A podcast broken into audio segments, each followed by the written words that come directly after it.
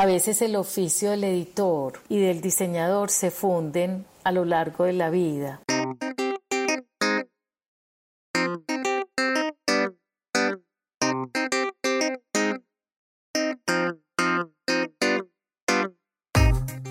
Somos la generación C. Nos apasiona contar historias, crear contenidos, compartir nuevas ideas, construir mensajes que inspiren, comunicar, co-crear y conocer el mundo a través de las palabras, los sonidos y las imágenes.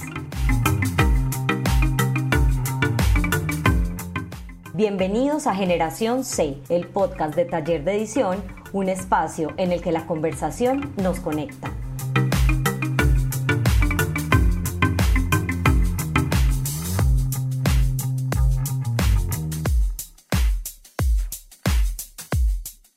Hola a todos, bienvenidos al segundo episodio de nuestro podcast Generación C. Yo soy Marta Rodas y los invito a que se queden con nosotros para conversar acerca del diseño editorial, una de nuestras grandes pasiones en el taller de edición.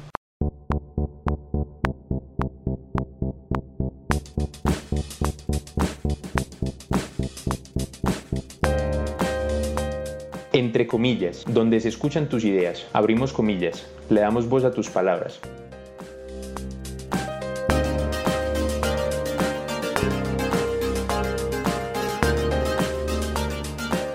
Cerramos comillas.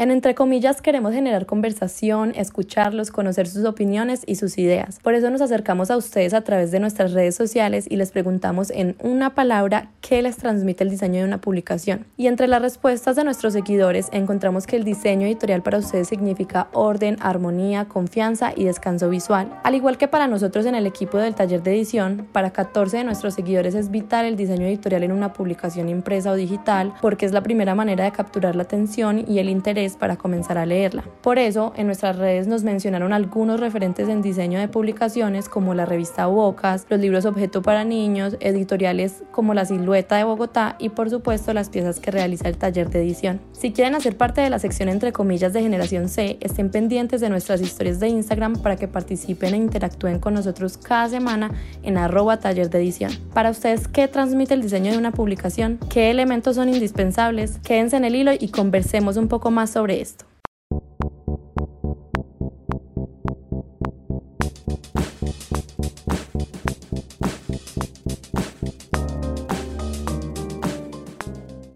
El hilo, una conversación con personas que nos inspiran y nos conectan. Desatemos juntos este nudo de palabras y encontremos el hilo.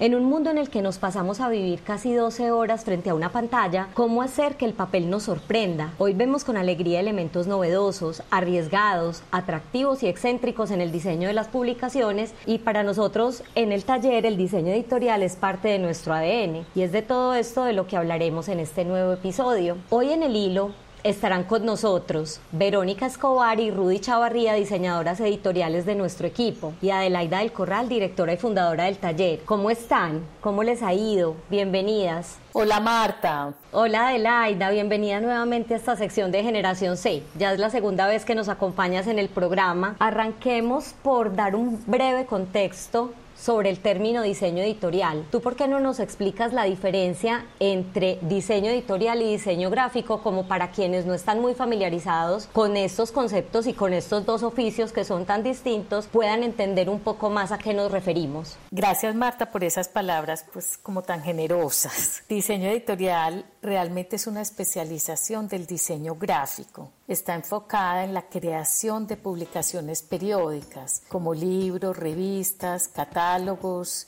ebooks, informes de gestión y de sostenibilidad o fanzines. La función básica del diseño editorial es ordenar los elementos narrativos, es estructurar y darle fuerza a las historias. Para nosotros es como un estilo de vida, es un diseño apasionante, lleno de desafíos y es un trabajo en equipo que hacemos permanentemente, tanto editores como diseñadores.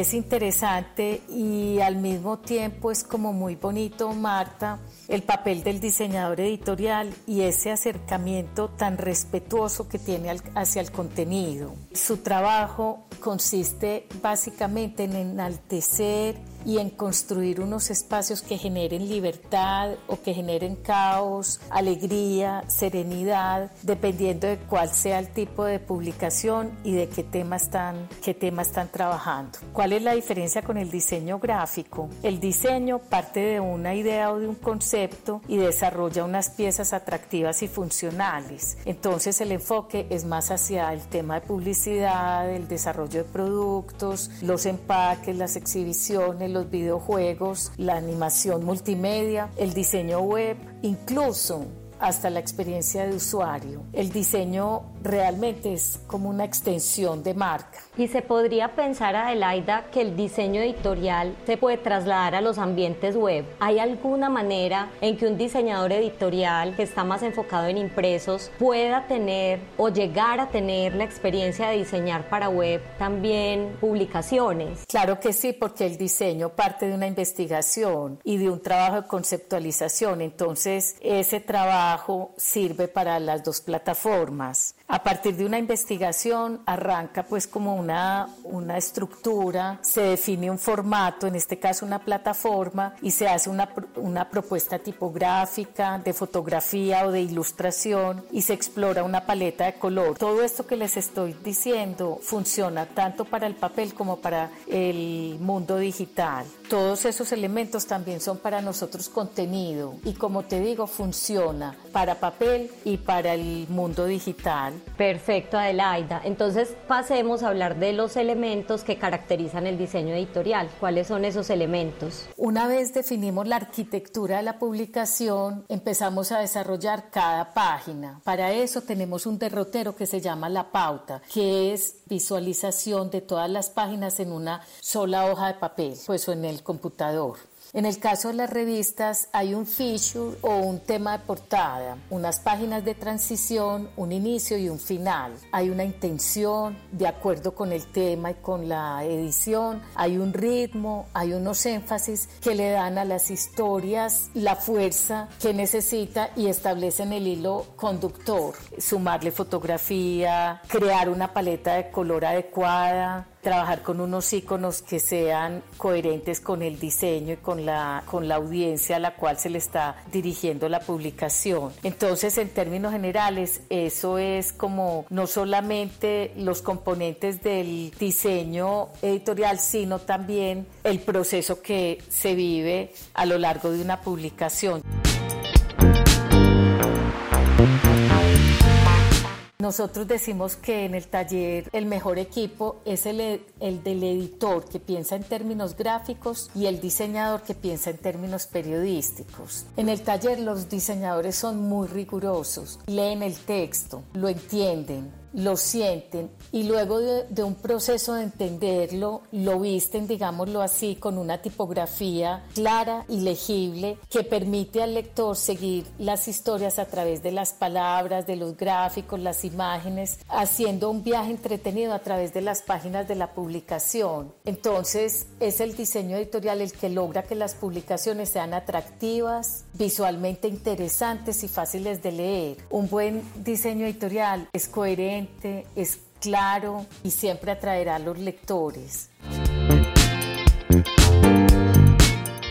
Hola Verónica y Rudy, estaban aquí pues muy calladas escuchando este contexto tan interesante que nos ha dado Adelaida alrededor del diseño editorial. Entonces quisiera comenzar con Rudy preguntándole como cuáles son esos retos a los que ustedes como diseñadores se enfrentan diariamente, sobre todo pues como diseñadores editoriales que es el tema de hoy. Bienvenida Rudy a Generación C. Hola Martica, mil gracias. Pues a ver, los retos son varios. Los lectores evolucionan mucho se mueven y se transforman y son estos cambios los que nos hacen adelantarnos un poquito y repensar la manera de cómo vamos a crear esas piezas con contenidos más cercanos para ellos. Por eso es muy importante que el diseño sea funcional, interactivo y coherente. Es muy necesario entender todo lo que pasa en el mundo de estas nuevas generaciones, saber cómo piensan, qué les gusta, qué los mueve, porque todas estas experiencias ellos también las esperan ver reflejadas en los contenidos que consumen. Y ahí es donde pensamos en materiales como papeles y tintas ecoamigables, formatos especiales, en contenidos mucho más gráficos como infografías impactantes, ligeras, fáciles de leer, eh, diseños más fragmentados y microformatos que permitan entrar a la lectura por lados distintos de la página, incluso llevando a formatos digitales. Aquí es donde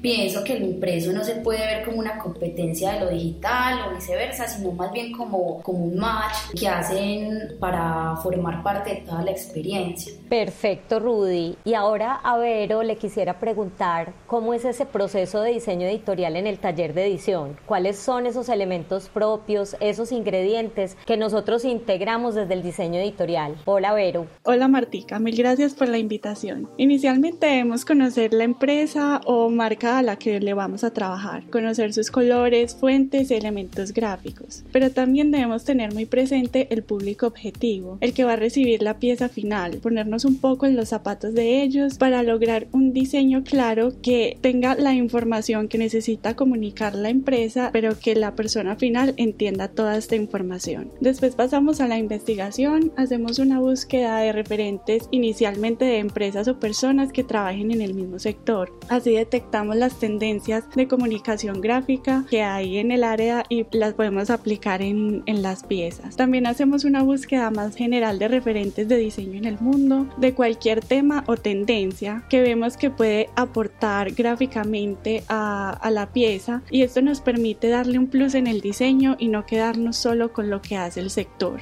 Después pasamos a temas técnicos y presupuestales. Esto siempre lo, lo debemos tener muy en cuenta porque esto nos ayuda a definir qué papeles, formatos, tintas y acabados especiales podemos aplicar en la pieza que se va a diseñar. Y finalmente también pensamos en un, en un ecosistema. Al momento de diseñar debemos tener en cuenta otros elementos que complementan la pieza, como por ejemplo códigos QR que llevan a videos, a blogs, a páginas web, o también convertir la, la publicación en una pieza editorial como los flipbooks, donde estos vínculos están directamente aplicados sobre la pieza.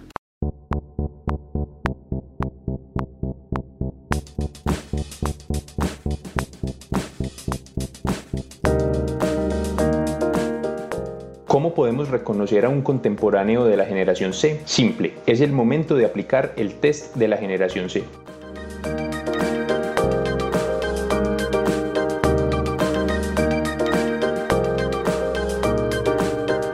Bueno, vamos a jugar un poco al ping pong con unas preguntas rápidas. En pocas palabras, Rudy, ¿qué es la dirección de arte para el diseño editorial? Bueno, la dirección de arte es una estrategia de diseño que le da valor y forma al contenido. Se crean unos códigos visuales que generen identidad que sean impactantes, de buen gusto y que a la vez cumplan con el objetivo comunicativo de la lectura. En la dirección de arte eh, se ponen todas las fichas sobre la mesa y se comienza un camino de exploración y creación con unos lineamientos y reglas claras, todo para crear una pieza atractiva y funcional para las audiencias. Vero, ¿cómo impacta en el diseño la elección de una fuente tipográfica? La tipografía o fuente o lettering en muchas ocasiones es el elemento que le da personalidad y carácter a la publicación, sin necesidad de usar una ilustración o fotografía que genera un gran impacto. Por ejemplo, los grafitis, hay muchos que son letras que se modifican gráficamente para expresar lo que quieren comunicar. También es importante contar con una amplia familia tipográfica que permita generar jerarquías de la información y dar un orden de lectura a la publicación. Adelaida, ¿qué tanto nos comunica el color? El color es la memoria del diseño, es la emoción que inspira sentimientos poderosos en las personas. El color estimula los sentidos, simboliza conceptos, provoca respuestas.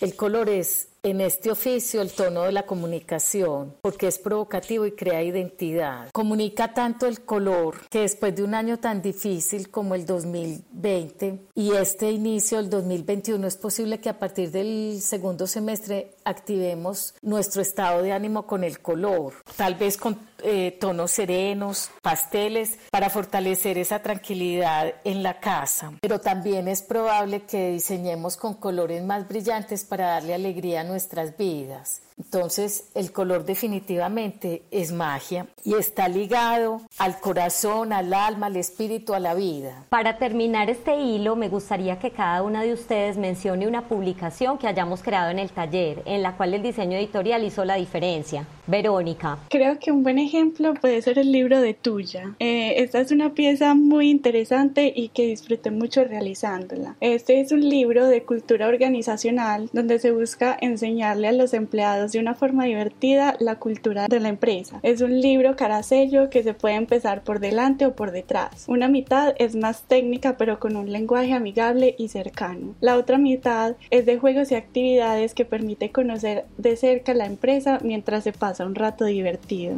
Bueno, Rudy, ¿cuál nos compartiría? Bueno, yo les quiero mencionar la cartilla Aprende la memoria de Medellín Abraza su historia. Me gustó mucho este proyecto, lo disfruté al máximo desde su conceptualización y creación hasta el resultado final. Es una cartilla que está dirigida al público infantil, que tiene su propia personalidad por el uso de tipografías, colores y un formato diferente. Las historias se aprenden en viñetas. El enfoque está en mostrar por medio de ilustraciones una información más despiezada y liviana. Hicimos uso de muchos microformatos que volvieron dinámica y crearon ritmos en la lectura. Me emociona mucho saber que con esta cartilla desde las aulas de clase los niños están aprendiendo y reflexionando sobre un pasado oscuro y, y luego Resiliente en Medellín. Y para Adelaida, ¿cuál es ese libro que es referente en diseño editorial? Yo pensaría en el libro de arte de Celsia, porque es un producto editorial que gozamos desde su concepción, porque es una propuesta de artista cuya obra y trabajo se reúnen en una publicación cuidada, co-creada con Celsia y con el mismo artista. Entonces, es un libro de arte que nos permite llevar la cultura a la vida cotidiana, visibilizar una obra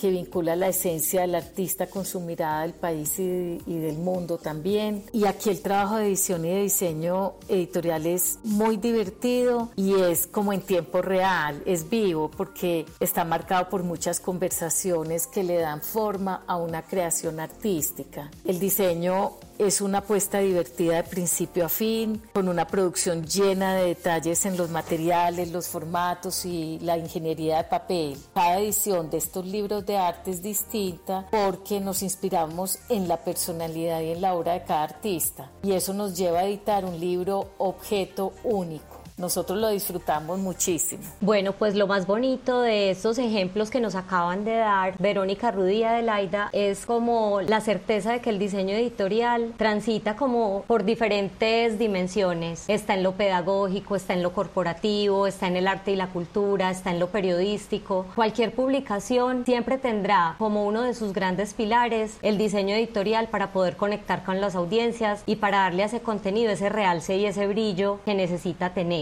En nuestras publicaciones corporativas, el diseño editorial es una forma efectiva de llegarles a los buyer persona de los que hablábamos en el primer programa, que los definimos desde el diseño de la estrategia de contenido con nuestros clientes para lograr atracción, para enamorarlos y conectarlos con esos mensajes relevantes para ellos.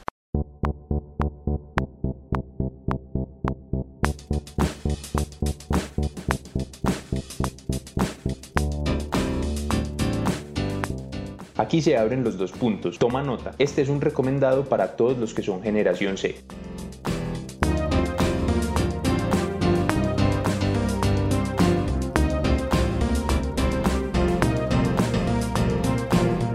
A veces el oficio del editor y del diseñador se funden a lo largo de la vida. Por eso quiero hablar hoy de una pareja que me marcó desde la década de los 80. Son Harold Evans y Tina Brown. Harold Evans es una leyenda del periodismo, de la edición, es un icono del diseño provocador y fascinante. Y su esposa Tina Brown es una brillante editora, escritora, ex directora de las revistas Vanity Fair y The New Yorker. Ellos se conocieron en el Sunday Times de Londres. Se casaron en 1981, ella era 25 años menor que él. Después se fueron a vivir a Nueva York y ambos trabajaron en Condé Nast. Evans cambió el periodismo diario puro y duro y se concentró en sacar adelante a Traveler mientras Tina se sumergía en el competido mundo de las revistas de cultura, moda y política. Pero ella le dio un giro más fresco con historias y portadas que vendieron millones de ejemplares como la de Demi Moore, que no sé si la recuerdan, desnuda y embarazada, que fue la más famosa de los años 90 y aún hoy se sigue replicando en el mundo entero.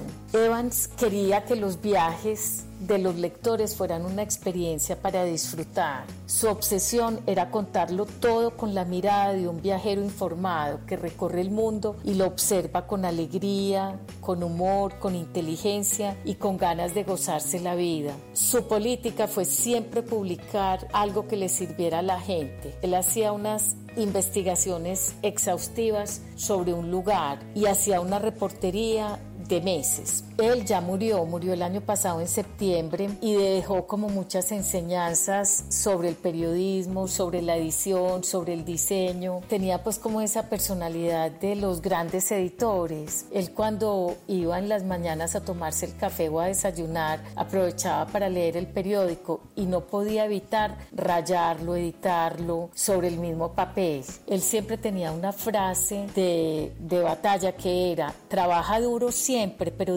diviértete mientras lo haces. Recomiendo que lean los libros sobre edición y diseño que publicó Harold Evans durante muchos años, que son un tesoro para los editores y los diseñadores. Eh, también les recomiendo los diarios de Tina Brown, que en realidad son las memorias de su paso por Vanity Fair. Esto fue Generación C, el podcast de Taller de Edición. Gracias por acompañarnos a contar, crear y compartir contenidos que nos conectan.